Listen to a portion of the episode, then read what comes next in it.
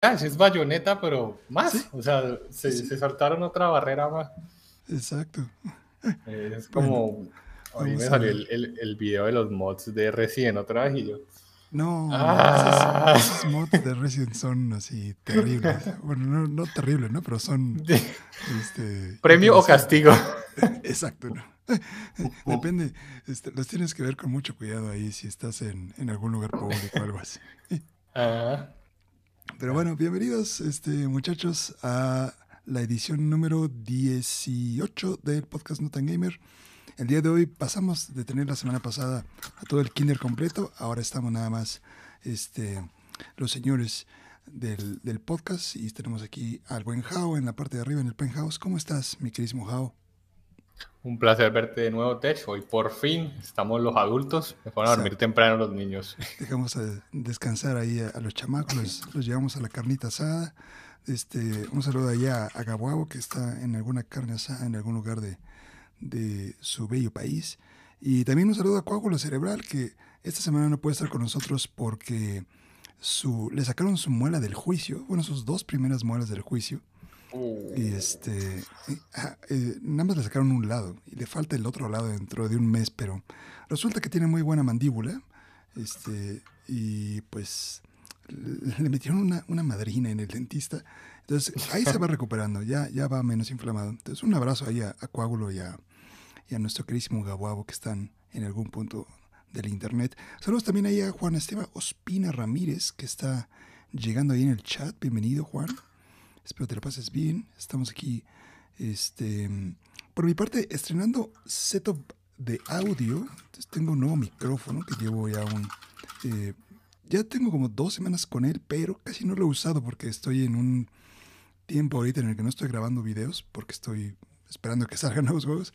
Entonces pronto ya este, lo, lo irán ahí en acción. Este, también te mandan ahí saludos, buen Jao. Y pues parece que ya estamos con todo, estamos listos y vamos a empezar entonces con nuestro primer tema. Déjame nada más organizo aquí porque traigo un desmadre. Listo, ahora sí. Empecemos con nuestro primer tema del día de hoy. Y esto es algo que, mm, aprovechando que bueno que, bueno, no que bueno, pero aprovechando que no está nuestro, nuestro centennial favorito, este, podemos hacer referencias más boomer acerca de de algunos artículos. Y justamente la primera referencia que vamos a sacar es, ¿tú te acuerdas, eh, Jao, de hace muchos años cuando había un proyecto de Google que se llamaba Google Glass? Claro que sí, lo recuerdo. Y para los fue la maravilla. Exacto.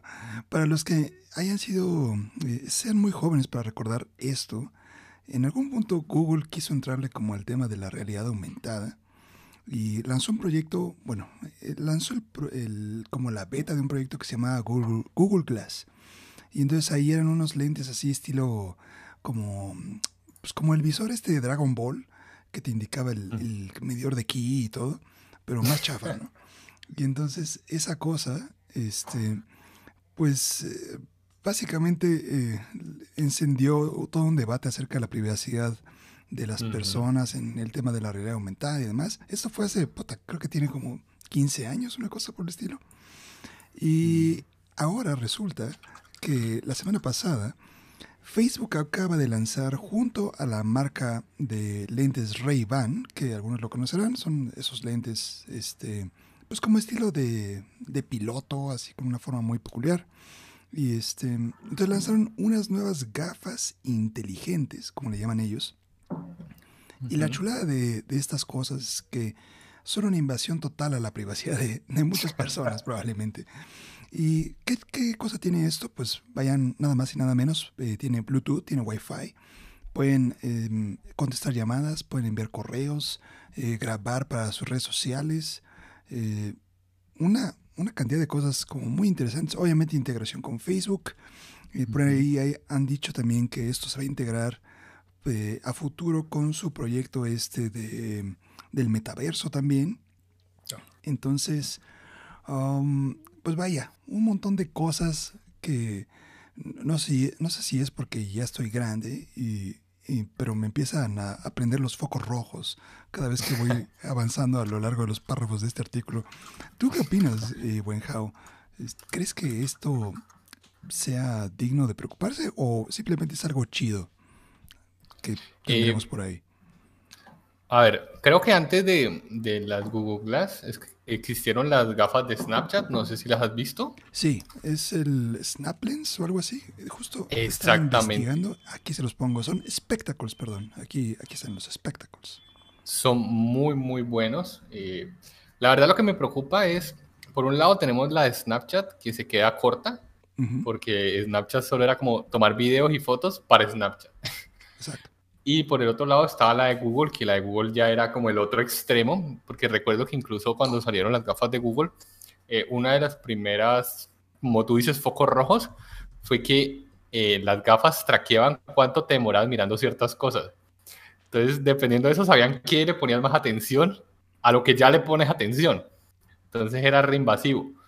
Y si se lo damos a Facebook, pues nuestro reptiliano favorito, estoy totalmente seguro que esos datos le, le fascinan, o sea, se muere por ellos.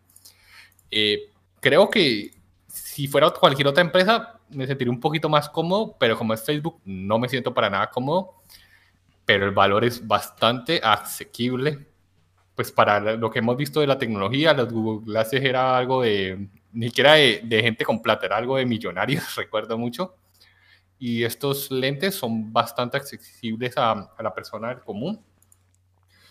Y creo que eso va a permitir eh, darle como una facilidad de llegar al público. Igual esto está muy verde y creo que necesitan mucha gente para probarlos, para ver qué tal funciona. Realmente no, no creo que haya data de esto, a no ser de que obliguen a los trabajadores en, en Facebook a llevarlos, que no sería raro tampoco. Sí, claro, sí, ya los están metiendo ahí a, esta cosa de realidad virtual de su metaverso chafa.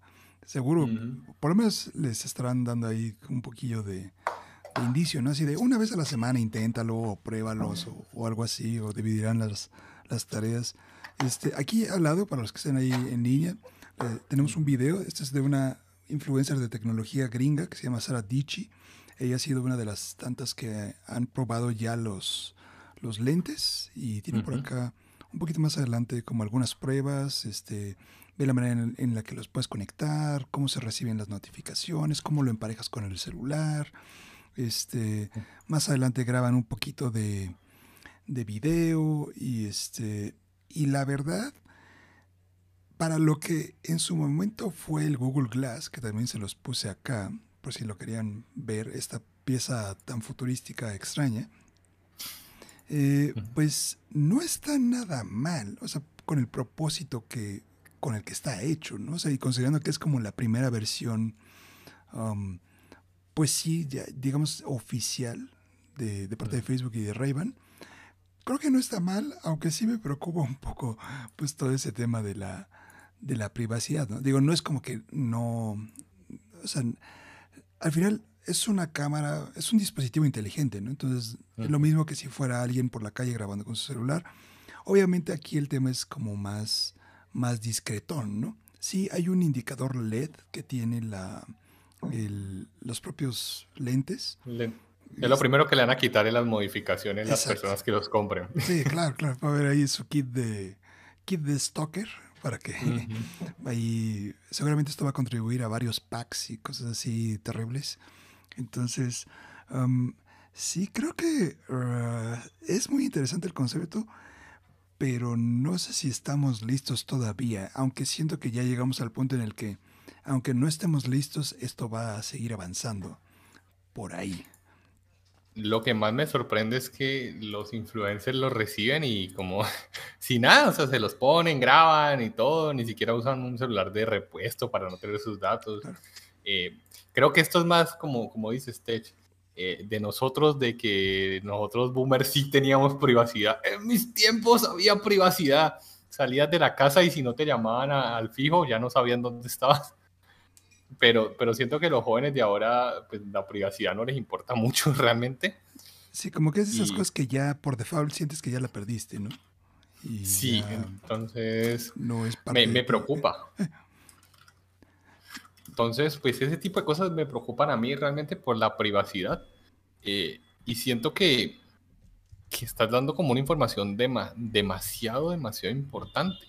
Obviamente sabemos que para allá vamos, ese es el futuro, pero eh, estamos en ese punto gris que, que, todavía no sabemos qué es lo ético y hasta dónde llegar. Y eso se presta para muchas cosas.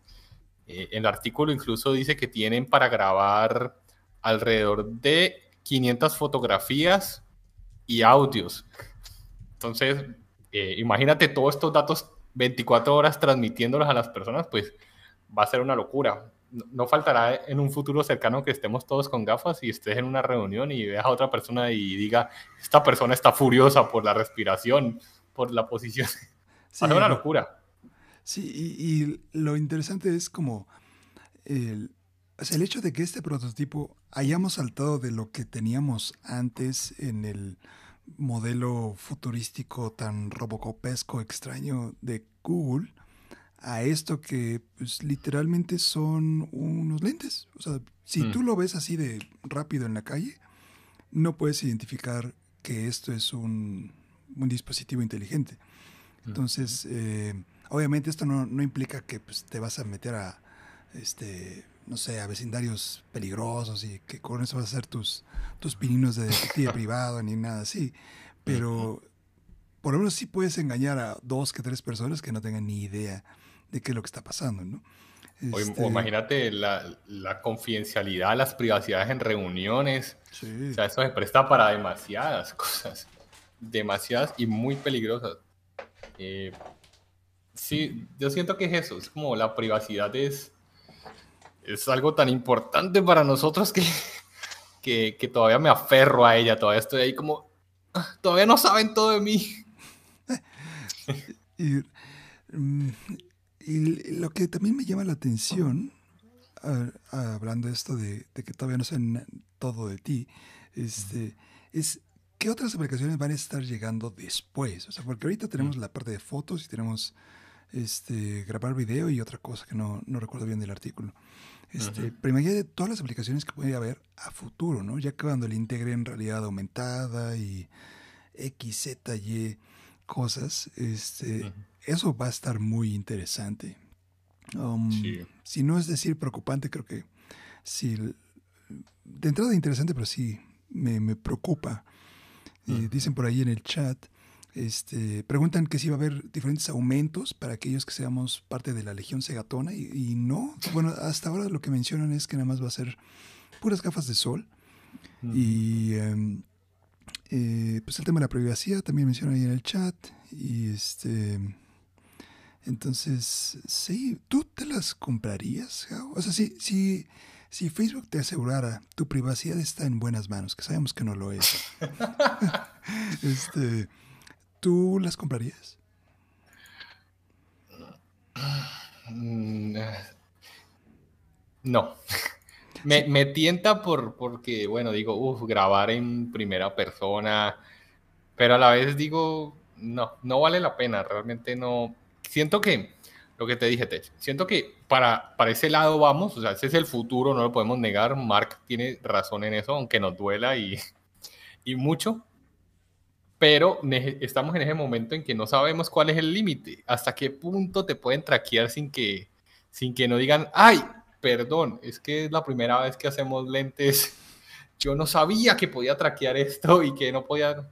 Entonces, ese tipo de, temas es preocupante y obviamente nadie se da cuenta hasta que pase algún escándalo como fue lo de mm, Cambridge Analytics de Facebook o como lo que fue cuando pasen esas cosas es que por fin vamos a decir, hey, espérate, que estás traqueando. Sí, eso va a estar... Y seguro va a pasar, ¿no? No es, no es cuestión de si pasa, yo creo que va a ser más bien cuando pase. Mm. Este, y mira, yo, pensándolo como un yo ahorita, ya el señor que paga la renta y demás, este, pues no, la neta no me llama la atención, porque aparte, este, los lentes de sol se me hacen muy, muy, como dirían por acá, muy de mamador. Este, Pero bueno, hay, hay estilos de cada quien, ¿no?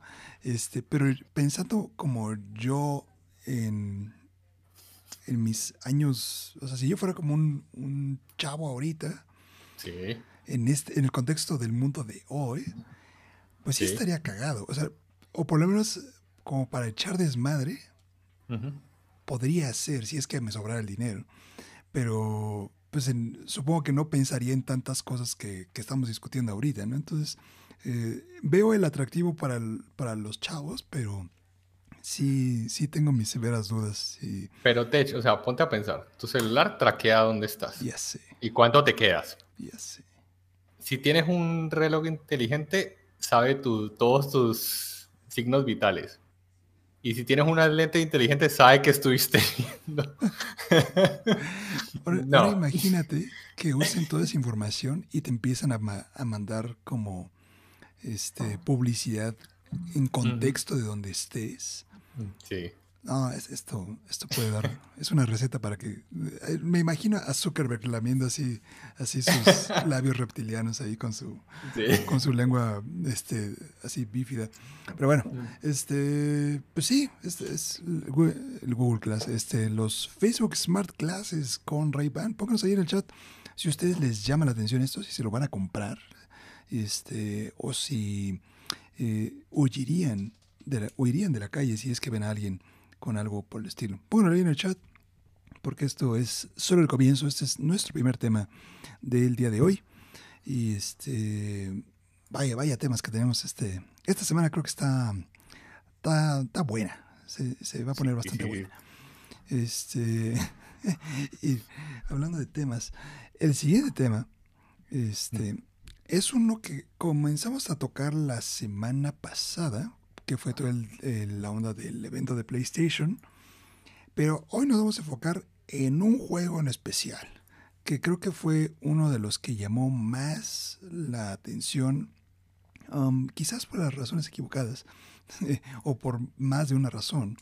Y estamos hablando de Project Eve, que este juego es de un desarrollador coreano. La verdad, yo no los conocía. Y había visto ya antes algunas imágenes del, del juego, como habíamos mostrado como algunos pequeños fragmentitos antes del trailer.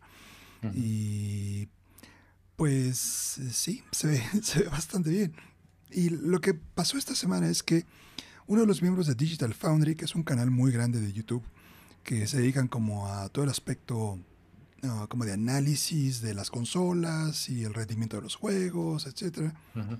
Hubo un comentario que hizo este cuate que está por acá, que saldrá en el video en algún punto, que se llama Alex Bataglia, y habla que para él, este, pues se le hizo como que la presencia de la protagonista, en especial, no tanto la protagonista en sí, sino como la manera en que le hicieron como algunas tomas durante el trailer.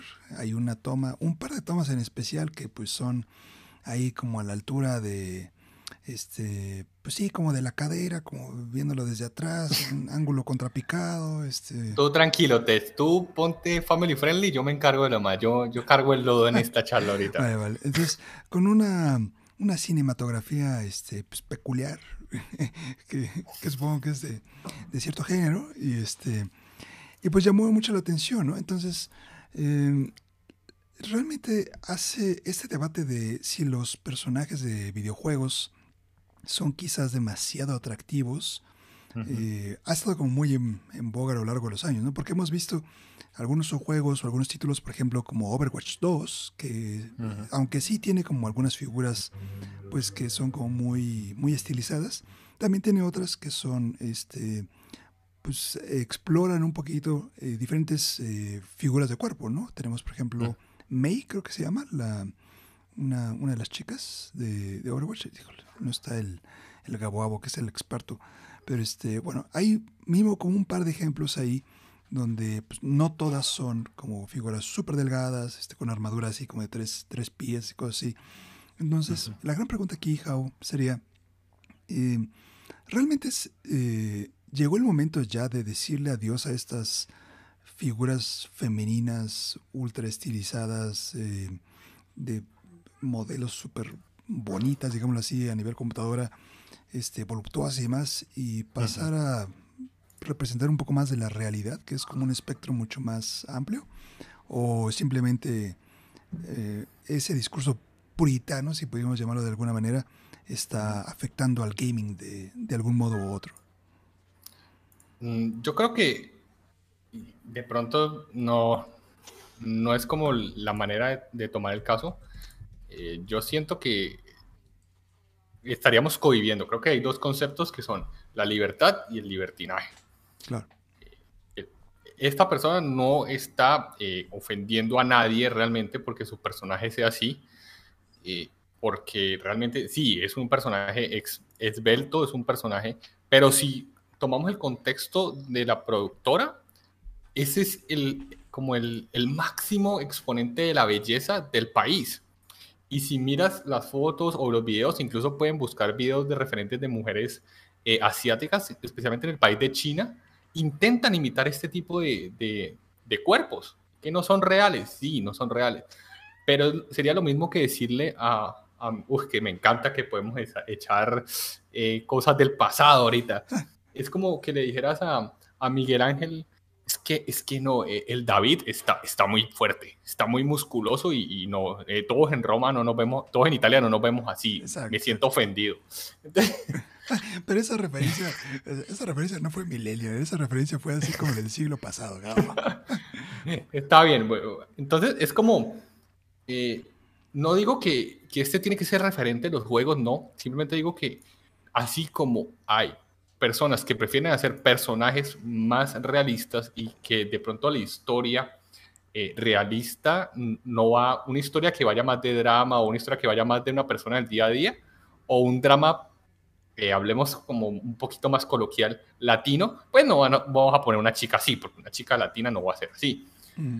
Pero no podemos cohibir tampoco el desarrollo de las personas, porque si el desarrollador quiere hacer un juego con una chica esbelta, pues, ¿cómo le vamos a decir? No, es que ninguna mujer es así. ¿Qué tal que haya una mujer así? Eh, entonces, ese es el problema. Creo que la gente se lo está llevando al extremo y tampoco podemos prohibir entonces que existan los, los juegos así. Entonces, cualquier mujer esbelta que haga que salga en un juego baneado, no, tampoco. Sí, eh, eh, perdón, perdón, te interrumpí. Entonces, como te digo, es un juego atractivo, no lo vamos a negar, y atractivo por posiblemente las razones equivocadas, pero, y esto es muy importante, pero es el juego que se ha visto más bonito después de Horizon Zero Dawn en Play 5 y no lo podemos negar porque es el que ha usado partículas, colores, iluminación y todo. Entonces, ¿cómo me vas a pedir que, que, perdamos esto? No podemos perderlo realmente. Y, algo, sí, ahí creo que le diste en el clavo en, varias cosas súper interesantes. Eh, esa parte que dices del, del prototipo de belleza eh, en la región asiática es muy curioso, ¿no? Porque, eh, y aparte, va cambiando dependiendo de dónde estés, ¿no? En Latinoamérica es algo, en Estados Unidos es otro, este, y se va a hacer algo muy curioso. O sea, quizás me voy a salir un poquito por la tangente, pero es un, un ejemplo que me da mucha risa, eh, porque es algo que yo vi, ¿no? Este, yo tengo un amigo que este, ahorita está trabajando en la India, está trabajando en en un tema de relaciones exteriores y demás. Y este, bueno, este, este amigo, este, pues es, si lo ves así como en el tema estereotípico, él es el mexicano mexicano, ¿no? Él es chaparrito, morenito, este, así, sus facciones son muy, este, pues sí, muy estereotípicas de cómo luego nos pueden ver o percibir en el extranjero, ¿no? Pero lo más curioso de él es que eh, de, todo el tiempo que yo lo conocí, él siempre estuvo con chicas que son muy europeas. Y lo que me llamaba mucho la atención es que eh, a ellas se les hacía atractivo mucho el, ese perfil como mexicano.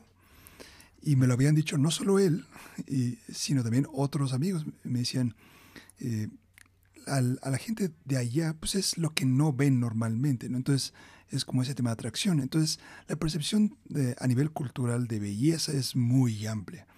Entonces, eh, sí, o sea, lo que estamos viendo aquí es un caso de que pues, tenemos una figura súper estilizada de un personaje asiático que tiene como esa tez blanca, este, cara súper fina, cabello súper largo, este, figura esbelta, este, etcétera, etcétera, etcétera.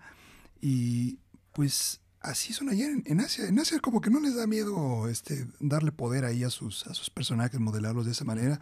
Tenemos otros ejemplos, ¿no? Como eh, Tubi, otros personajes de, que hace este Yokotaro de Nier. también entran en esa línea, ¿no? Inclusive ha habido trofeos polémicos, como en, creo que en Nier Automata había un trofeo en especial, donde si te asomabas con cierto ángulo de cámara, podías desbloquear ahí cierto trofeo, y, este, y ese trofeo hace alusión pues a que andas viendo cosas que no debes, ¿no? También este, pues tenemos el caso más reciente de Tifa en Final Fantasy VII Remake, que pues Tifa pues, fue la novia virtual de muchos cuando pues, eran adolescentes y pues bueno, no les, este, Square no, no dijo, no, pues ya son otros tiempos, vamos a bajar, porque al final esa es la manera en que ellos estilizan esos personajes. Entonces, sí, en tema de que eh, todos los juegos tienen que ser como realistas, pues no creo que sea, tenga que ser un canon, ¿no? Hay, habrá desarrolladores que sí les guste como ser más inclusivos, volvemos al caso de Blizzard, o por ejemplo con Horizon Zero Dawn, ¿no? Eh, o Forbidden West, que lo platicamos hace unos como cuatro o cinco podcasts, que la gente se estaba quejando de Aloy, que no estaba como muy, como en este caso, ¿no? Que es como una figura muy, eh, pues muy modelista, muy así ultra estilizada y Aloy estaba así como pues que pues, había ido a cazar y pues se había olvidado medio de peinarse y no se fue de viaje y no, no pasa nada. Al final de cuentas es, yo creo, la visión del desarrollador y que empate con la historia. Y si para ellos esta es su visión y esto lo refleja perfectamente, pues, pues qué mejor, ¿no? Mm. Sí, no, no, yo no le veo tanto tema. Y, y la verdad, eh, casi siempre estoy de acuerdo, bueno, estoy de acuerdo con lo que dicen la gente de, Digital Foundry, pero creo que este punto se me hizo un poquito como exagerado y mientras haya desarrolladores que sigan explorando esas diferentes, em, pues sí, diferentes manifestaciones a nivel modelaje y demás, para que no solo sea este el caso, pues está bien, ¿no? Habrá algunos que no lo, no lo sigan y habrá otros que sí. Exactamente. Dicen por ahí en, el chat, dicen, solo están creando mujeres para consumo. Ah, bárbaro. Dice también, no creo que sea de género, igual los personajes masculinos siempre son súper musculosos y que miden dos metros. Y hablando justamente de este tema que pone este Resistes y que pone Masha, que también lo veíamos la semana pasada, ¿no? Con el tema de Thor en God of War Ragnarok, que pues Thor resultó pues, ser este, pues, más apegado como al, a la mitología y pues no es lo que muchos esperaban por el tema de, de Chris, ¿cómo se llama el actor? Chris Hemsworth. Sí, creo que se llama así. Creo que sí, y que pues es, está todo así hecho ahí como, como de marfil. Y pues no, la verdad son como diferentes puntos de vista. Em, dicen por allí este, el tema de la hipersexualización y demás. Pero bueno, independientemente de la historia, este, a ti el personaje, este personaje que, que si fuera distinto, ¿cambiaría tu percepción del juego? O sea, ¿el personaje para ti podría ser un factor para vender más el juego? Sí, eh, hablemos generalmente. Si es un personaje para vender el juego, eso no lo podemos negar. ¿Qué? si yo cambiara ese personaje y pusiera un hombre de 3 metros musculoso con una espada gigante que tira fuego, vendría igual. Créeme que yo estaría igual de interesado en el juego. Pero no voy a negar que, que sea un personaje femenino me llama mucho más la atención y eso no lo voy a negar y eso podemos entrar en debate incluso de que está hecho más para hombres y estaríamos y estarían totalmente de acuerdo. Yo diría es verdad. Pero no considero que, ese sea el problema realmente. El juego se ve interesante en lo que logramos ver, incluso tiene unos aires muy de Kojima al final, con el último personaje ahí. Eh, pero no podemos evitarle a las personas que sigan creando cosas que van de su mente, y si su mente está así, pues eso es lo que va a producir realmente. Eh, entonces, no, realmente el juego se ve interesante, es un bayoneta que se fue más al extremo. Sí, claro. Y, me parece interesante, me parece muy bonito estilizadamente. Eh, la captura de movimiento me parece muy, muy buena. Incluso lo hablé cuando, cuando lo vi en, en directo. Eh, una de las cosas que siempre me parece importante de los personajes es como que tengan su, su, propio, su propio como estilo, su propio aire. Y la animación de caminar de este personaje es muy interesante, es muy como de ella, no se siente como genérico, se siente como que realmente eh, es algo que va con el tipo de personaje que es, incluso como corre, no es el típico como corre la gente que profesionalmente que es con los puños hacia adelante. Y, ella corre como, como, como, como, como puede correr realmente. Entonces, tiene muy buen trabajo y, y, evitemos opacarlo con cosas tan, tan sencillas como no me gusta lo que veo. ¿Y eh, preventa segura para ti, Jao? Si estuviera en Play 4, sí, pero ahorita no. No da para comprar un Play 5, sorry. Sí, no, Y ni le preguntamos a este a Gabo, porque si no este, nos da la respuesta de siempre. Pero bueno, este, sí, de, parte, me llama la, atención el juego, o sea, más allá de, de, la polémica del personaje y todo.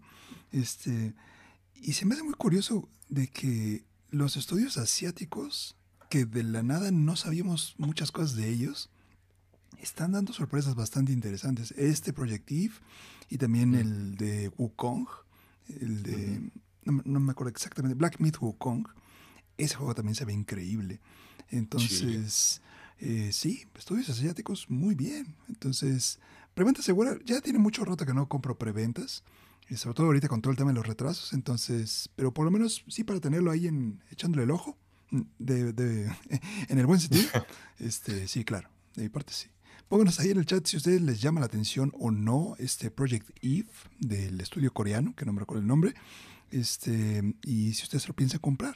Y si les parece o no polémico el diseño del personaje, pónganlo ahí. Y si están encorazonados con ello, pues también pónganlo. No pasa nada, no los vamos a juzgar. Prometido. Este, dicen por ahí en el chat, yo creo que depende de la visión de las mentes creativas del juego. Sí, o sea, porque al menos que haya como algún tipo de, de legislación o algo así, por ejemplo, como en China, ¿no? De que andan con todo, que lo vamos a hablar un poquito más al rato. Este, yo creo que no debería haber un problema em, para limitarlo en ese sentido. Y aquí está el, personaje que decías también, el que es muy kojimesco en su, su diseño, está bien chingón, la neta. Sí. Está, muy, muy chido. lástima que lo muestran nada más como en los últimos instantes. Vamos a ponerle aquí pausa. Sí, no, este diseño está muy, muy perro, muchachos. O sea, más allá de que sea como una mujer atractiva digital, está muy bien hecho. Y, y si te pones a ver en el fotograma donde se ve la cara, te aseguro que pausas el fotograma y vas y te buscas alguna banda de K-pop, te aseguro que es parecida a alguna de ellas. Ah, seguro. sí. segurísimo. Y, nadie está diciendo nada. Si este fuera un juego de Kojima, hasta ya estaría la colaboración hecha ahí, este patrocinio de Red Bull aparte y, toda la cosa. Que por cierto, hablando de Kojima, cinco días para el lanzamiento del Director Scott, para los que tengan ahí este PlayStation 4 y PlayStation 5 y que no hayan jugado alguna vez eh, Death Stranding, es una buena oportunidad para, para que le echen el ojo. Eh, bueno, eso fue el tema de Digital Foundry y, toda la onda de Project Eve.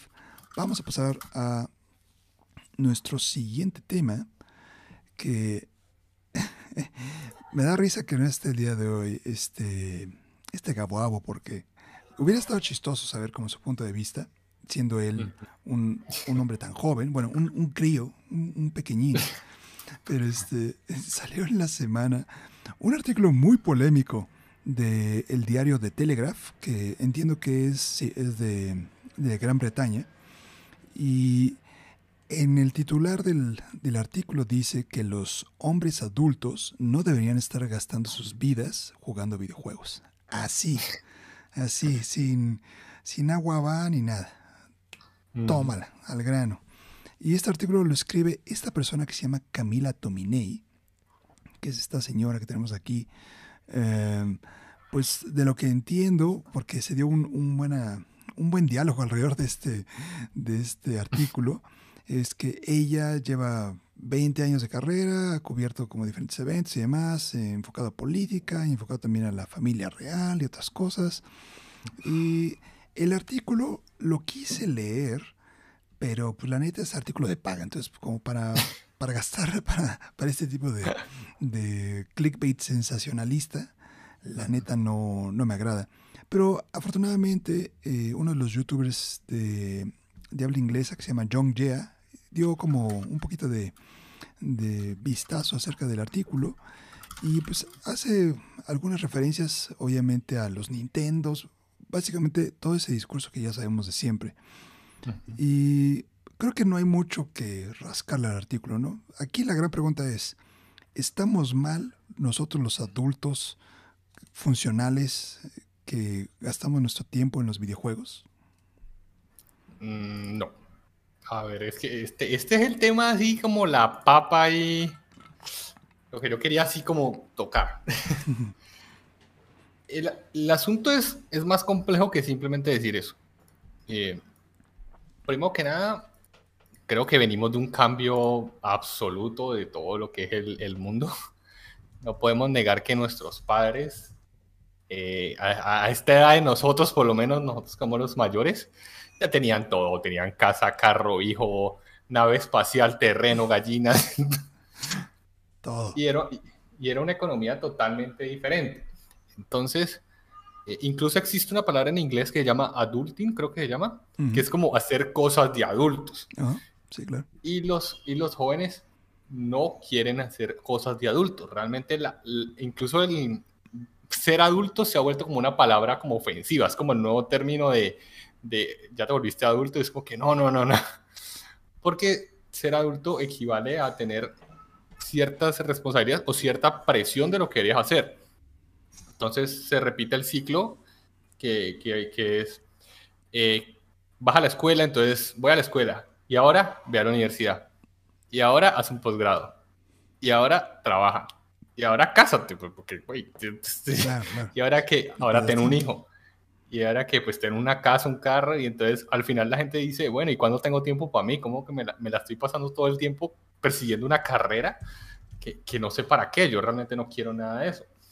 Entonces la gente le ha empezado a huir a eso y está generando otro tipo de problemas. El no ser adultos en general afecta a la economía porque, pues primero, si no hay gente comprando casas, pues el mercado inmobiliario cae, las casas están más caras, los salarios están más baratos porque hay mucha mano de obra. Entonces, eh, incluso hay un estudio en Estados Unidos, lastimosamente solo tengo datos, no hay datos de Latinoamérica, porque digamos que es un tema que apenas está llegando, donde dice que de los 50 estados, en ninguno puedes vivir solo trabajando con un salario mínimo. En ninguno puedes pagar un arriendo. Entonces, es, las personas no, no pueden ser adultas. Realmente, aunque quieran, nadie puede ser adulto. Entonces, eh, creo que me estoy yendo por la rama. En resumen, esa señora no sabe nada.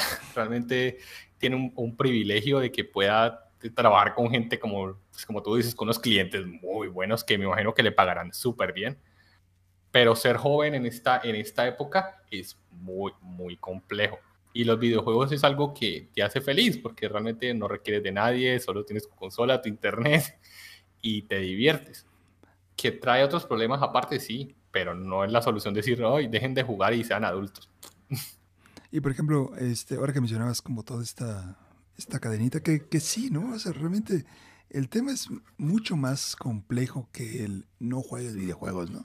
O sea, porque eh, quizás en un principio, o, quiero darle como ese enfoque, ¿no? O sea, cuando nosotros éramos tales más jóvenes, era así, ahí llegaba un momento en la transición de que dejabas de ser como, como ese niño y entonces ya los chicos cool ya no jugaban con videojuegos, ¿no? Era así, se centraban en otras cosas y salían y no sé, fumaban, tomaban, etcétera, etcétera. Y este, y si eras del, del team ñoño, este, quizás, eh, perdón, perdón a todos los, que estamos aquí en el chat, pero... ¡Team ñoño! Si somos del team ñoño, que orgullosamente lo somos, este, pues quizás veías como de lejos, así como de, bueno, ¿y por qué voy a dejar de jugar videojuegos, no? Y había mucha esa presión, eh, o por lo menos yo lo sentía así, a lo largo de los años de, oye, pues enfócate en, pues como tú dices, convertirte en un adulto, ¿no? Entrar en la sociedad y ser un, un ente funcional en el engranaje capitalista, etcétera, etcétera. Y pues la neta yo lo hice así, así lo viví, ¿no? A partir de los creo que fue en los 13 años, ya mis papás dijeron, ah, y pero te, te tiraron del árbol. Ya sé, por eso, por eso estoy frustrado y ahora soy youtuber. ¿Ves, papá? Hasta aquí llegamos.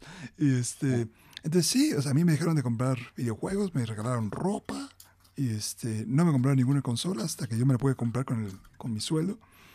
Y, sí, estuve 10 años alejados del gaming porque pues tenía que que hacer cosas de adulto. Y es súper difícil ser un adulto funcional con todo y todo, ¿no? O poniendo que tengas este, el buen trabajo, que tengas este, lo, suficiente para pagar tus cosas, tus gustos, etc.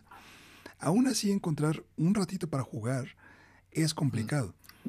Hay, hay, gente que punto se levanta a las 6 de la mañana, luego se echa su camino para el trabajo, dependiendo de la ciudad donde estés, a veces podrás hacer una hora, dos horas, conozco gente que hace dos horas y media, dos horas y media de ida, de regreso, tus ocho horas de trabajo, eh, jornada laboral normal, ¿a qué hora juegas? Entonces, hay algunos juegos que se han adaptado como ese, a ese estilo de vida, ¿no? El, por eso el gaming móvil en celular está por los aires también. Pero creo que al final digamos que lo que te funcione, pues hazlo, ¿no? Mientras no le andes eh, haciendo daño a alguien, no importa que la gente tal vez lo perciba como infantil, al final es algo que a ti te da algo como un gusto, entonces no le veo nada de malo seguirlo haciendo. Y creo que también hay mucho por parte de la sociedad en eh, quitarle ese estigma de que los videojuegos están relacionados con los niños. Sí, mucha gente empieza joven, pero también ahorita creo que somos, eh, me atrevo a decir que somos de la primera o la segunda generación que ya creció con los videojuegos y que tiene la opción de seguir jugando algo que empezó a jugar desde pequeño, que antes no existía, por eso era así como de, ah, eso es nuevo, eso es de los niños. Y ahora esto para nosotros es un estilo de vida. Entonces, eh, tú ¿Te ha tocado algún caso de que alguien critique tu, pasión por los videojuegos, Y, que te digan, oye, oh. ¿por qué, ¿por qué andas con eso? Claro, eh, eso fue, bueno, eso fue cuando estaba pequeño, o sea, cuando estaba pequeño te jugaran los, videojuegos y que te gustara el, anime, era, o sea, ya estabas en el rango más bajo de los guerreros Saiyajin, o sea, eh, eh, era horrible. Realmente tocaba ocultar los gustos culposos. y, y, ahora es como lo normal, incluso ahora hay gente que he visto más de un video donde los papás le dicen a, a, los profesores, no, es que mi hijo juega Fortnite y cómo, cómo lo puedo llevar al siguiente nivel. Entonces uno es como, malditos, los odio. Pero, pero, sinceramente, son tiempos diferentes y, y son cosas que, que, no podemos y no sabemos cómo lidiar con ellas y eh, como traen cosas buenas, van a traer cosas muy malas. Me quiero enfocar en ellas ahora porque estamos debatiendo el ser adulto. Pero tienes razón, a mí también me tocó como al tech. De pronto no tan joven, porque es que al tech literalmente lo, lo sacaron a Bimbo, güey. pero, pero llega un día en que, que estás ahí y, ya llegan las facturas y llega no sé qué y, y, el gobierno es como que, hey, hola. Quiero mi dinero. Entonces, sí. Y si a eso le sumamos que toda la gente en las redes sociales eh, no muestra quién es en realidad, sino que muestra la típica fachada. Y me hiciste acordar del meme de es cuando va alguien en el bus a las 8 de la mañana para el trabajo y ve a alguien corriendo en el parque y, y le pregunta, esa gente que corre en el parque a las 8 de la mañana, ¿en qué trabaja? Buen punto. Este, dicen por ahí en el, en, el chat un comentario que se me hace muy, muy interesante. Dice, sobre el tema de la adultez es algo delicado porque ser adulto no implica más sacrificarlo todo por un tercero, pero nuestros padres anteriores implicaba que ser adulto es no viviré para ti. Ah, ahora está muy, muy profundo ese, ese comentario, porque había mucho ese tema de, eh, como tú dices, la, la economía antes era distinta. ¿no? Y pues se da mucho como estos casos de que pues sí, tal vez nuestros papás se fletaban dos, tres trabajos y entonces podían ahorrar lo suficiente para ganar una casa y entonces este, tenías ya como un techo, aunque fuera una casa, pon tal vez en las afueras de la ciudad o este, un, un poco más pequeña, un departamento más chiquito, o sea, había como ese sentido de que si la economía estaba más o menos bien y le trabajabas, podías llegar a algo. Y creo que ahora, aunque tengas dos, tres trabajos, este, es muy difícil que llegues a hacer algo así. Por lo menos aquí en la Ciudad de México, y entiendo que esta situación es obviamente en todo el, resto del mundo, ¿no? Este, pero no tengo idea de precios ni más, pero un departamento en la Ciudad de México, obviamente varía de zona a zona, pero creo que poniendo como una media, si mal no entiendo, está mínimo en unos 2 millones de pesos. Mínimo, mínimo. Y hay unas zonas en las que ya se empieza a cotizar en dólares, y etcétera, etcétera. Entonces, eh, sí, ser adulto no es fácil. Y es más fácil, en vez de estarte fletando una renta, que tratando de pensar en dólares, como de unos 750 eh, dólares mensuales, este, a 1000 dólares mensuales, para que te gastes unos 60 dolaritos en un juego AAA, ¿no? O 70, o si quieres jugar, pues juegas gratis AAA y pues te compras tus skins con tus 10, 20 varitos que tengas por ahí libres, ¿no?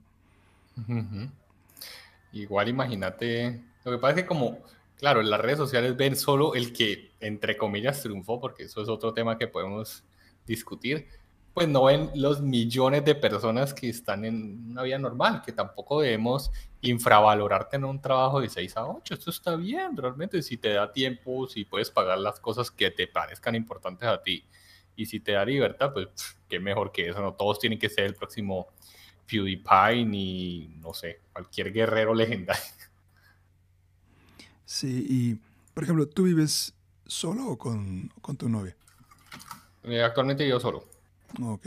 Y, por ejemplo, acá nosotros vivimos juntos, eh, mi novia y yo. Ya tenemos ahí varios años, creo que es nueve años, si, mal no recuerdo. Y este y no está fácil. O sea, conseguir una, pagar una renta no, no es mm. cosa nada fácil. Y este y después de, conforme van llegando todos los pagos que tienes que hacer cada mes, no sé si te pasa eso, Jao, de que tienes como una idea de lo que vas a ganar en el mes. Sobre todo si trabajas de freelance, que es nuestro caso este, tienes como un presupuesto y dices, ah, esto, este mes voy a ganar esto. Y empiezas, empiezan a llegar todas las facturas y llega el pago de la luz y llega el pago del agua y llegan los servicios, llega el internet. Entonces vas sintiendo como una losa que va cayendo y cayendo y se vuelve más pesada. Y acaba el mes y no te queda ni madres. sí, este, no, no está fácil. Dicen por ahí este, en el chat, ahora digámoslo sin llorar. Ceci no, Cecilia, no, le estás dando ahí a la, a la llaga. este, eh, dicen por ahí también los hijos gatunos, claro, claro que sí. Este, pero bueno, el punto es, eh, ¿tú qué le dirías de consejo a todos esos pequeños gamers que ven la adultez como, ahora sí, el game over de, de su vida gamer? Yo le diría que, que ser adulto no tiene una regla definidas, que no es algo claro como decir, es que si no haces esto no eres adulto. Eh, intenten encontrar la, la, como dirían en esas imágenes de tía de, de Piolín, sé la versión adulta que, que cuando eras pequeño estarías orgulloso. O sea, que cuando ah. Jao pequeño vea a Jao adulto y diga, Madre, no la cagaste tanto. te voy a hacer nada más para la siguiente edición del podcast aquí al lado, así en la esquinita de tu, de tu webcam, te voy a poner un violín, nada más así, un estampito de violín. Ahora sí sacaste el lado, tía. No, pero no, pero está, es, es un gran, gran punto. Súper, súper, súper válido. Entonces, si quieres jugar, juega. Si quieres, realmente tú eh, no le debes a nadie demostrar nada. Eh, y eso es algo que nos ha metido a la sociedad como, es que no eres Zuckerberg. Mark Zuckerberg a los 21 años había hecho Facebook, ya había comprado WhatsApp, ya había comprado Instagram, y tú estás ahí jugando Fortnite. Y uno, no, madre, pues sí, que me va a morir. Entonces, no están en carrera con nadie, cada uno anda a su, a su medida y disfruten. Y hay cosas que hay que hacer, hay cosas que hay que hacer que es parte de la vida, pero no, tienen, no están obligados a nada y lo importante es el viaje, no el destino. No, salí inspirado el día de hoy, No, puedo agregar mucho después de ese discurso. Este, pero sí, ser gamer ya más de la legión treintañera, este, no es, no es tan malo, ¿eh? O sea, creo que, eh, como dice por ahí Coágulo Cerebral, que por cierto, ojalá sigas ya mejor de, de tu, de tu muela del juicio, Coágulo, este, eh, dice por ahí que siempre habrá tiempo para jugar algo y creo que estoy muy de acuerdo con eso. Y un comentario también que también dices, yo pensé que era game over y no. Y, es, y es algo que, a diferencia de antes, ahora hay más opciones. Porque antes sí era así de, pues eran los Nintendos y ya. Y ahora tienes, está, que si quieres jugar en PC, que si quieres jugar en PlayStation, en Xbox, en, en Switch. Hace poco estaba haciendo unas... Em, entrevisté a un, amigo para un video de, de, Returnal que voy a sacar en, uno de mis canales y me decía, es que no tengo nada de tiempo. Y le dije, ok, entiendo eso y entiendo el, tema del dinero. ¿Por qué no le echas el ojo al Xbox Series S? Es la consola más barata de Xbox. Y si le metes a Game Pass, no tienes que meterle mucho dinero para poder jugar. Y tienes una cantidad estúpida de juegos gratis, bueno, gratis entre comillas, con, con Xbox. Y la neta, es un paro muy, muy grande, tanto para los pequeños gamers que tal vez no tengan el presupuesto para estar comprando juegos nuevos a cada rato, tanto como para los papás que también pues quieran echarle de repente una, una jugada así a sus, no sé, quieren jugar el FIFA o lo que sea, y lo pueden hacer a través del sistema. O si no, pues está eh, jugar a través de su celular. Hay miles de opciones ahorita. Y también el free to play creo que es una gran opción para los que también les llame mucho la atención. Entonces, sí, afortunadamente, ser gamer, gamer adulto ya es posible y que no les dé pena, la neta. Eso es, eh, es algo que pues, ahora sí que nada más tienen que ponerse la piel de rinoceronte y que les digan lo que les digan y ustedes sigan jugando. Si lo disfrutan, sigan haciendo. Es lo más chido. Eh, dicen por ahí, hay tiempo para todos si lo sabes acomodar. Eh, sí, sí, eh, ahora sí que depende también de, tu rutina, ¿no? Si, pero si le, das como, o te levantas un poquito más temprano, o te acuestas un poquito más tarde, o hay, amigos que, por ejemplo, en su trabajo a la hora de la comida se ponen como a, ver YouTube y cosas así. Entonces, hay, hay de todo, hay diferentes opciones. Comparten sus técnicas o, o sus horarios o sus rutinas de gaming, si es que ya son entes funcionales de la sociedad, para que otros se puedan inspirar ahí en su, en su comunicación.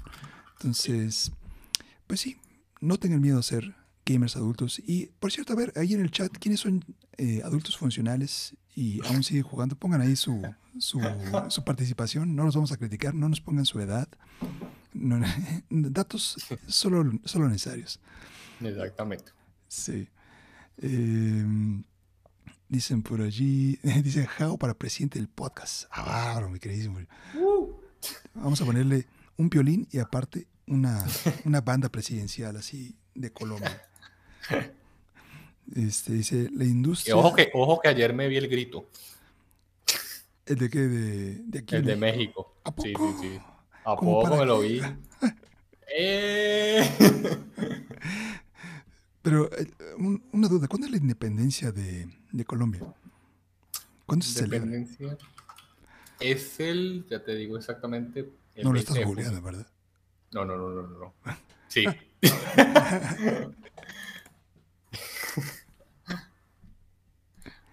Dicen presidente de los piolines. Ya, coágulo. Mira, no, no, puede, no puede hablar muy bien porque tiene ahí su, su muela, su muela chuequita, pero eh, bien que anda ahí en el chat yo repito que solo juego cosas tipo Candy Crush, dice Cecilia Salazar, pero soy adulto funcional, creo. Sí. Felicidades por su fiesta. Muchas gracias, este, Ospina. Este. Pero sí, el festejo de ayer creo que no estuvo tan mal. Este, normalmente se arma muy, muy chido ahí el desmadre en el Zócalo, que es el, el pues sí, la plaza, digámoslo así, principal del centro histórico de la Ciudad de México. Y pues ahora no hubo, no hubo gran cosa, estuvo cerrado el, acceso, hubo algunos fuegos artificiales y en diferentes alcaldías estuvieron haciendo como su microversión del grito, ¿no? Este, ¿Allá cómo lo celebran, How? Es me pareció curioso porque ayer estaba viendo el de ustedes y es como dos días. El de Colombia es un solo día y es en la mañana y el desfile ahí militar, ahí todo el poder. Pero nada como tan especial, ¿no? Realmente no, no somos tan de eso. O sea, no, esa celebración como que no es tan patriótica, digámoslo así. Sí, yo diría que no es tan patriota. te lo digo, pues lo que pienso. Realmente no. Eh, no, no, no se parece tanto, si bien hay mapping y todo, nunca he visto como el fervor que vi ayer en los mexicanos, que era como que no, es que yo tengo que estar en la plaza. Y era como que está cerrado, señor, entienda. Sí, eh, sobre todo ahorita con el tema de la pandemia, que hay mucha gente que no... no y hay, más de uno, ¿usted por qué vino si está cerrado? No sé, yo tomé un bus y venía aquí al DF y no es como que... Esta gente... Sí, no me le faltó ahí con Aquí se, dice mucho cuando son gente de ese estilo que, nada más le dijeron que se presentara por ahí, que le dieran su sándwich, este, que son, son acarreados. Dicen, preguntan en el chat, ¿en Colombia se festeja el aniversario de Yo soy Betty la Fea? ¿Qué pasó? Betty Son, no mentira. Eh, yo no sé por qué Betty sigue, sigue tan vigente, sobre todo porque ya, eh, no sé, es una novela que, que es horrible. Ella se queda con el que la trata mal. Pero por alguna extraña razón en Colombia está muy arraigada la, novela. Entonces no, no, podemos hacer nada contra eso. Interesante. Bueno, y al final, entonces, ¿cuándo fue la independencia de, de Colombia? Te dije, te el 20 ah, de julio. Bueno, el siguiente tema el día de hoy en el podcast es este. Vamos a estar hablando de China nuevamente. Si bien recuerdan, la semana antepasada eh, estuvimos hablando cómo China empezó a poner algunas restricciones ahí este, interesantes para los pequeños gamers de menos de 18 años. Y básicamente le estaba pidiendo a las compañías grandes como Tencent, como, como NetEase, que ayudaran en ese término del, de bloquear algunas IPs eh, y restringir ese acceso entre semana y nada más les dejaban, creo que era el fin de semana, viernes, viernes, sábado y domingo, según recuerdo, y eran un par de horas nada más. Y bueno, pues ya se empiezan a ver esos efectos económicos para estas compañías tan grandes, porque nada más y nada menos, en la última semana y cacho, Tencent y NetEase, que son un par de las compañías más grandes, no solo de China, sino a nivel gaming en general internacional, perdieron un, un estimado de 60 agárrate, agárrate donde puedas. 60 billones de dólares en sus eh, acciones. O sea, básicamente, o sea, para ellos, o sea, sí es una cantidad importante, ¿no? Em, y lo que llama aquí la atención es eh, cómo, pues, a pesar de ese, de ese golpe tan fuerte, pues se están alineando al plan del gobierno chino. Y ahora sí que básicamente lo que pide la administración están ahí tratando de cooperar de la mejor manera posible. Em, podría ser que tal vez eh, este tipo de medidas tan restrictivas em, hagan olas más allá de China al mundo gamer, eh, ya sea en, Occidente, em, por ejemplo en Estados Unidos o después aquí en México. Lo, lo platicamos una vez hace dos semanas, pero ¿crees que ahora con esta nueva visión que vemos, cómo están perdiendo ¿Qué crees que hagan ellos para compensar esto y cómo crees que esto afecte al resto del mundo? Um, bueno, entonces como dividamos ahí la, la, pregunta. Lo primero que van a hacer las empresas, nada, porque China es muy clara en sus políticas y no creo que si pelean contra el gobierno es más fácil que saquen a Tencent de China que, que cambiar una política. Eh, sí pienso que lo que van a hacer es aprovechar esas tres horas al límite, o sea, literalmente yo ya me imagino los celulares eh, viernes a tal hora, todo el día mandándote notificaciones. Tu granja está en fuego, para, para meterte la dopamina como sea, absolutamente como sea. Eh, pero sí sé, y estuve viendo obviamente el podcast eh, el día que están hablando de ese tema, porque pues, no alcanza a tocar ese tema, y también tiene que ver mucho con, con el sentido de lo que estamos hablando, de la adultez, de cómo manejar las, las cosas. Y es que primero tenemos a personas como los, las personas de China, estaba pensando cómo decirlo, pero digamos las personas de China, que son muy competitivas en los, en los eSports y de, y de, pronto China está viendo que pues, está perdiendo una mano de obra. Yo considero que China lo ve así muy fuerte. Y si a eso le sumamos la política, que ya quitaron la política de un solo hijo porque están viendo decaer su población, entonces pues están diciendo, hey, nadie quiere tener hijos. Y estos mantienen pegados a los videojuegos, pues tenemos que controlar esto como sea. Eh, sí creo, sí creo que a los jóvenes menores de 18 en cierta medida hay que controlar el tiempo de videojuegos, sobre todo porque hay unas empresas muy horribles que se pasan con eso, por las microtransacciones. Estoy viendo Genshin Impact. Eh, he visto gente que tira dinero literalmente en esos juegos, los tira. Eh, pero no creo que sea eso de poner tres, o sea, creo que tres, en, si fuera nuestro tiempo, Tech, en tres horas no, alcanzo ni siquiera a darme cuenta cómo solucionar el, el puzzle de, del laberinto de agua de Zelda. En una hora no alcanzo. No, bueno, eso, nos podemos pasar una semana y, no podemos llegar a, la conclusión de eso. Sí, entonces sí creo que hay que proteger a los niños, no creo que haya que protegerlo como China, porque China ya se pasa y eso va a generar descontento, eso va a generar mucho descontento en los jóvenes que ahora tienen como una visión más open mind del mundo y que no son tan seguidores del Partido Rojo. Estoy intentando mantenerme cerca de, de lo legal. Tech, tranquilo. No, no, no, adelante, adelante, adelante. Ya si de repente nos cortan el stream, ya saben que nos echaron un ataque desde allá. Fue Mao, fue Mao. Entonces, eh, pero no siento que sea la manera correcta y siento que Tencent y todos los gigantes van a, sacar ese dinero a otro lado, de nosotros los latinos o de Europa o de, de algún lugar. Pero pues China ya Dios, ya no va a dar su brazo a torcer, por lo menos no creo. Sí, y, y es muy interesante cómo eh, el poder que tiene el mercado chino, este, que es algo que también muchas compañías, así como, como tú mencionas que estas dos compañías grandes, Tencent y Netis, así como otras más, van a estar buscando cómo ampliar sus horizontes, digámoslo así, económicos e ir a diferentes partes del mundo. También muchas de las compañías que no son originarias de China y de gaming, tratan de entrar, ahora sí que a como dé lugar a ese mercado que es enorme. Y el que se estén topando con este tipo de legislación, que de por sí debe ser complicado para estas empresas chinas, no me imagino lo, difícil que debe ser como una compañía extranjera que intenta entrar en ese mercado tan grande con el yugo del, gobierno poniendo como tantas restricciones. Entonces, eh, pues sí, tal vez puede ser un poquito, no quiero decir preocupante, ¿no? Porque se me hace como muy alarmista decirlo así, pero em, pues sí, tal vez eh, limitante el tema del gaming en China, o sea, en cuestión de, eh, no solo a nivel presente, sino a nivel futuro, ¿no? O sea, cómo puede afectar esto si tienes una exposición tan limitada a los videojuegos, ¿cómo podría afectar esto tal vez a su industria a futuro, ¿no?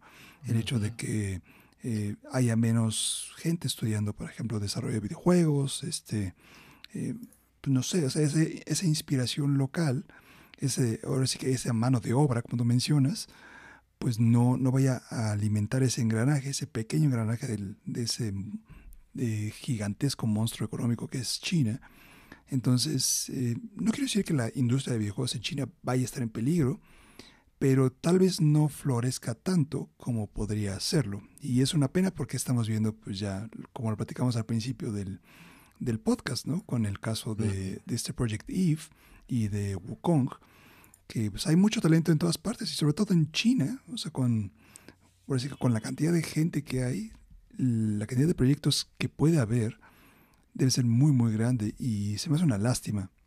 Estas medidas que, pues, si bien son por el bien de su población, em, pues, quizás a, final de cuentas puede, puede terminar afectándole. Exacto.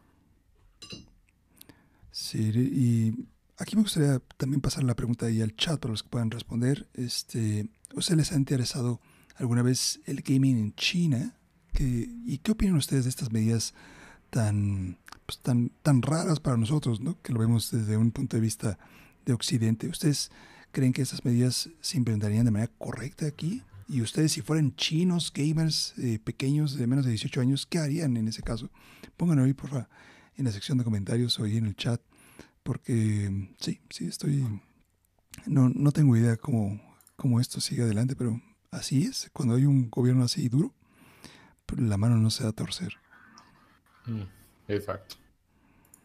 Pero bueno, dejemos a, el, al oriente del, ahora sí que del otro lado del charco. Y, vamos a, pasar con un problema, a retomar más bien, un problema que está mucho más cerca de nosotros, aquí cruzando la frontera. Eh, vamos a hablar de nuevo de Activision Blizzard, ponernos un poquito al corriente con lo que ha pasado.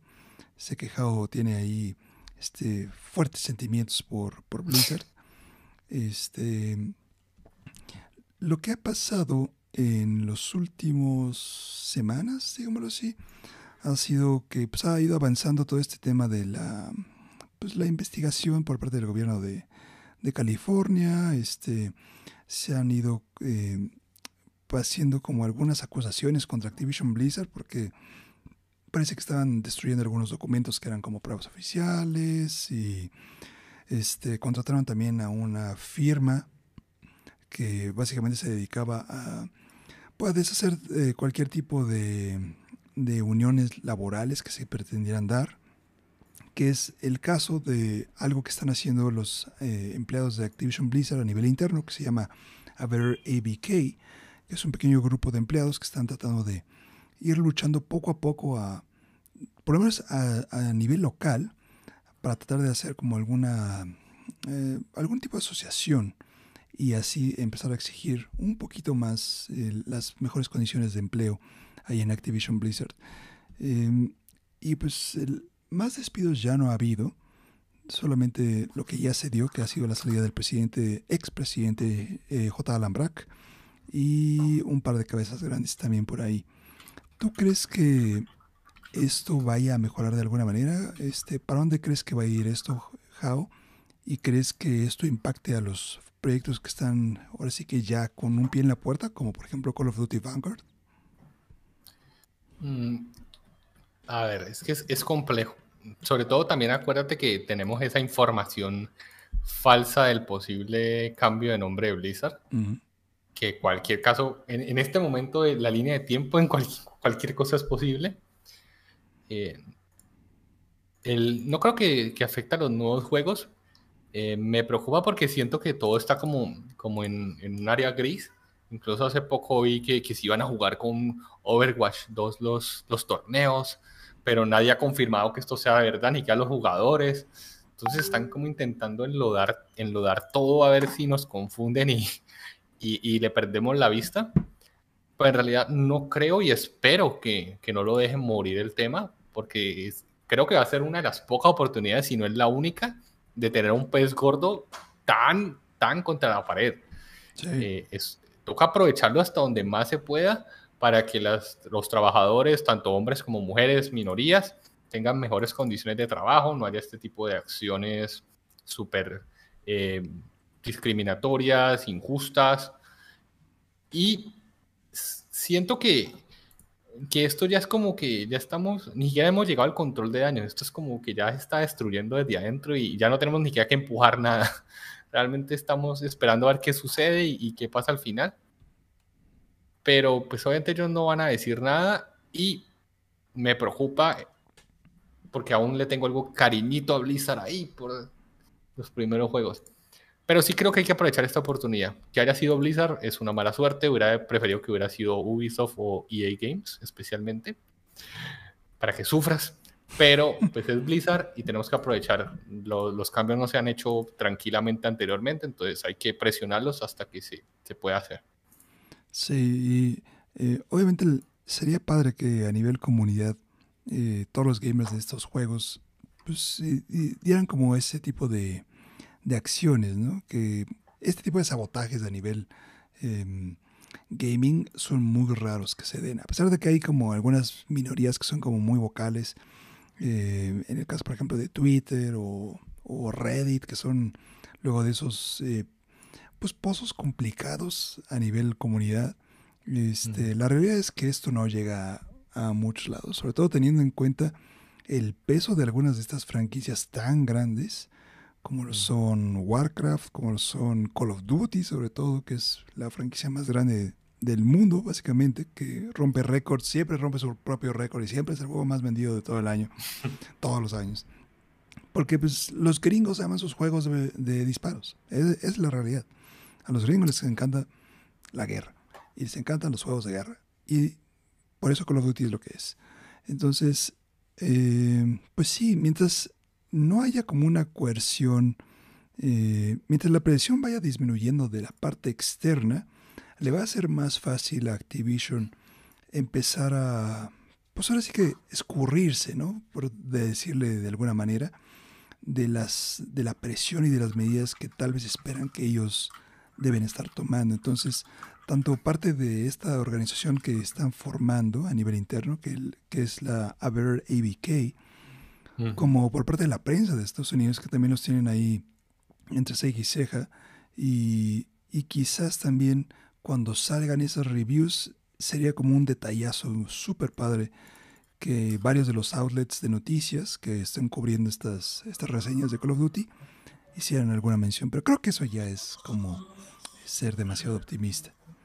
Sí, ya te estás pasando. Sí, no, ya, ya estoy aquí prendiendo la fogata de Kumbaya y todo. Pero bueno, este, es la pequeña actualización de Activision Blizzard de lo que está pasando. Lo hablamos hace unos días, bueno, hace unos días, hace unas semanas ahí en el, en el podcast. Entonces nada más les damos una pequeña actualización para todos aquellos que estaban al pendiente de este tema. Y ahora sí, Jao, déjame, voy a tomar un poco de agua porque este tema que vamos a hablar. agárrense de donde puedan porque ah, Epic contra Apple, finalmente el siglo del juicio a nivel gaming, eh, llegó a su fin de manera muy, pues muy inesperada. Esto se preveía que fuera como a durar varios años. Y no, ya llegamos a una conclusión. Y resulta que no hay como un ganador muy claro en este juicio, porque eh, para los que no están en contexto de esto, Hace algún tiempo Epic Games, el creador de Fortnite, hizo como un chanchullo allí, entonces se saltó las reglas de la App Store de Apple y básicamente intentó vender V-Box a través de su propio sistema de, pues de venta dentro del juego, saltándose la comisión del 30% que cobra Apple para cada venta que, se realiza. Entonces básicamente rompió los términos y condiciones de ese, de ese contrato y de ahí Apple lo sacó a la tienda y de ahí se, empezó este movimiento en el que Tim Sweeney, el, presidente, el CEO de, Epic Games, intenta traer, según sus palabras, como un campo justo eh, en, ese tema de las comisiones, una mejor apertura para las tiendas en línea y demás. Y pues bueno, se viene este, este juicio enorme que ya llegó a su final y se dieron algunas declaraciones importantes. Antes de pasar a como todos los temas de, que se trataron aquí y desglosar un poquito esta información porque es un tema muy denso y muy complicado. Eh, ¿Qué esperabas tú al principio sobre este, sobre este caso, no, How? Mm, yo esperaba que, que, ganara Epic, la verdad. Quería, quería un cambio fuerte, pero como lo hablamos, eh, la cantidad de abogados mm, era pareja. Pensé que el único que podía darle guerra sería Epic, pero no, al parecer fue una victoria a medias y pues, yo estuve leyendo el caso y me parece que si bien no, no termina de entender como la parte judicial como el mundo de la tecnología, todavía es como, me recuerda ese, eh, ese cuando llamaron a Zuckerberg a declarar mm, y que hacían preguntas como, ¿qué es una cookie? Y de manera como que, no, Dios mío. Sí, exacto pero pues están haciendo lo, posible, lo posible para entender el asunto y creo que eso es válido. Sí, la verdad, el, tema judicial ahí en Estados Unidos sobre estas cosas tecnológicas es como para como para sacar unas palomitas, ¿no? Y empezar a, a echártelas mientras antes leyendo todas estas notas, porque este artículo es un artículo resumido de todo lo que pasó. Y no les voy a mentir, es un artículo bastante largo. Eh, pero vamos a tratar de ir con los puntos principales de lo que pasó aquí. Básicamente, eh, Apple ganó. Si pudiéramos declarar un ganador, así de bote pronto, Apple ganó. Epic perdió. Pero Epic tiene ahí un detalle importante. Eh, ¿Qué era lo que se estaba diciendo contra Apple? este Epic decía que Apple tenía un monopolio a través de su App Store. Entonces, lo que dijo el juez es así como de, espérate. Una cosa es que Apple sea sumamente exitoso y otra cosa es que sea un monopolio. Porque a pesar de que lo es, de que es muy exitoso, la, la cantidad de mercado que ellos tienen no es lo suficiente como para eh, poder decir que esto es un monopolio. Entonces, básicamente, ahí le dieron como en el talón de Aquiles a todo lo que es la, pues sí, la, la reclamación por parte de Epic Games, porque muchos de los puntos que ellos estaban argumentando tenían esa base en el punto de que este Apple sea, o la, App Store, fuera clasificada como un monopolio. Entonces, a partir de ahí tendrían como esas fisuras donde podrían empezar como a atacar de cierta parte o no, o no y al final no se dio. Entonces, la juez dijo que no, que la App Store no es, una, no es un monopolio, simplemente es un, ahora sí que es una máquina muy bien aceitada. Obviamente, si tuviera como mayor, eh, mayor presencia, mayor eh, capacidad de mercado, podría ser, pero no es un monopolio, por lo menos hoy en día. Eh, además, eh, lo que sí reconocieron es que hay como una especie de, em, no queremos decir como amañado, eh, porque las condiciones que tiene Apple en su App Store, pues obviamente ellos son los que las ponen. Entonces, sí reconoció el juez que no hay un límite, digamos en cierta manera justo, que tenga Apple dentro de su App Store. Ya sea uno porque pues, no lo necesitan poner, porque no hay una competencia, sino también por el hecho de que pues, los desarrolladores no tienen mucha opción si es que quieren entrar a ese mercado de, iPhone. Y entonces lo, eh, el tema de la seguridad también, que era una de las, de las cuestiones que, que Epic Games estaba tratando de hablar era que se permitieran otras tiendas también en, ese, en esa onda de no que no estuviera tan cerrado y, y poder ejercerle un poquito más de presión a Apple, que se pudieran incluir diferentes stores, como por ejemplo la Epic Games Store este, o algunos otros frentes eh, a nivel digital. Lo cual tampoco lo dejaron. creo que son básicamente como 10 términos o 10, 10 cláusulas las que apeló este Epic y creo que solo pasó una, que es muy importante, y a eso es a lo que vamos a ir ahorita. Este, a pesar de que Apple tiene la, ahora sí que la mano o la batuta para poder decir, yo quiero que esto se pague así, el juez le dio una sola victoria a Epic Games y creo que ese es el punto más importante, que básicamente le dijo que tienen que permitir una alternativa externa a los desarrolladores para que si ellos quieren incluir como otros sistemas de pago, lo pueden hacer de manera externa, pero este, se pueda avisar a los usuarios, eh, ya sea a través de correos electrónicos o algunos otros medios. Mencionan ahí este, enlaces o, cajas de donde se pueda marcar ahí el enlace para esto. ¿Tú crees que esto, por cierto, ya es como una es una reglamentación. Entonces, a partir creo que de noviembre van a empezar a ejercerse estos cambios. ¿Tú crees que este cambio de que las apps puedan tener esa opción de comprar de manera externa vaya a afectarle de alguna manera a, la App Store de Apple? Yo creo que yo creo que sí. Por lo menos Epic sí tiene todas las maneras de hacerse las plataformas que quieran eh, los métodos de pago. Eh, sí siento que, que la cuota que, que, te quita Apple es, es muy grande eh, y siento que tras de que te quitan una cuota tienes que pagar la licencia, renovar la licencia, cumplir sus estándares. Eh, siento que es una victoria para, para todos los desarrolladores, no solo para Epic, para todos los desarrolladores.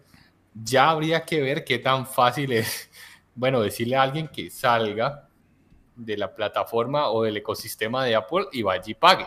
Eso sí ya va a ser una diferencia porque la gente ya está acostumbrada a usar Apple Pay, creo que llama. sí, Apple Pay. Pero pues si realmente puedes hacer eso, te va a ahorrar muchísimo dinero, sobre todo Epic. Yo creo que Epic puede conseguir que, no sé, si le cobra a Apple el 30 de lo que gana, Epic tranquilamente puede hacer que le cobren el 10 o el 5, incluso, yo creo. Entonces, para ello, a futuro, y más con esas leyes que ya hablamos de China, pues esto les viene como perla. Sí, y ahí es un, es un punto muy interesante que, que mencionan, ¿no? O el, el cómo Epic y otras compañías, no solo Epic, ¿no? Que puedan proponer, por ejemplo, para desarrolladores muy pequeños que tienen, eh, obviamente, esos juegos que son en la gran mayoría como freemium, de que son totalmente gratis, pero de repente te meten por aquí, por acá microtransacciones. El hecho de que puedas tener una parte externa donde puedas tener quizás un, mayor eh, retorno de inversión, eso puede ser muy muy interesante. Y si Epic se pone las pilas, así como en dos meses sacó su Epic Game Store, que saquen algún sistema que ayude a financiar o dar como ese apoyo para que puedan hacer esas transacciones de manera externa, puede ser muy muy grande. Sobre todo el considerando el mercado que tiene este la gente de ahí de, a nivel móvil de, Apple, ¿no? Y mencionaban también en la parte del juicio que la gente se le hace muy cómodo, obviamente, pagar dentro de la aplicación con el sistema de Apple y demás. Pero también me gustaría poner ahí como un pequeño asterisco, porque siento que cuando a la gente le dices, oye, te voy a dar algo gratis, o te voy a dar un descuento, o te voy a dar lo que sea que te va a hacer ahorrar un poco de dinero, la gente lo busca y la gente rasca lo que sea para poder tener, aunque sea ese 5% de descuento o 10% de descuento.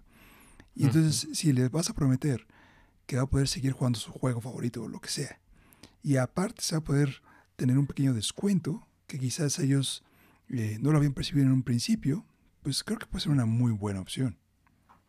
Claro, sobre todo en esa imagen que ponen de, de 9 dólares a 7, pues eh, siempre hay dinero que se están ahorrando. Entonces imagínate, literalmente lo que te están cobrando ahí, Epic, es, es la cuota de Apple, como dice el artículo.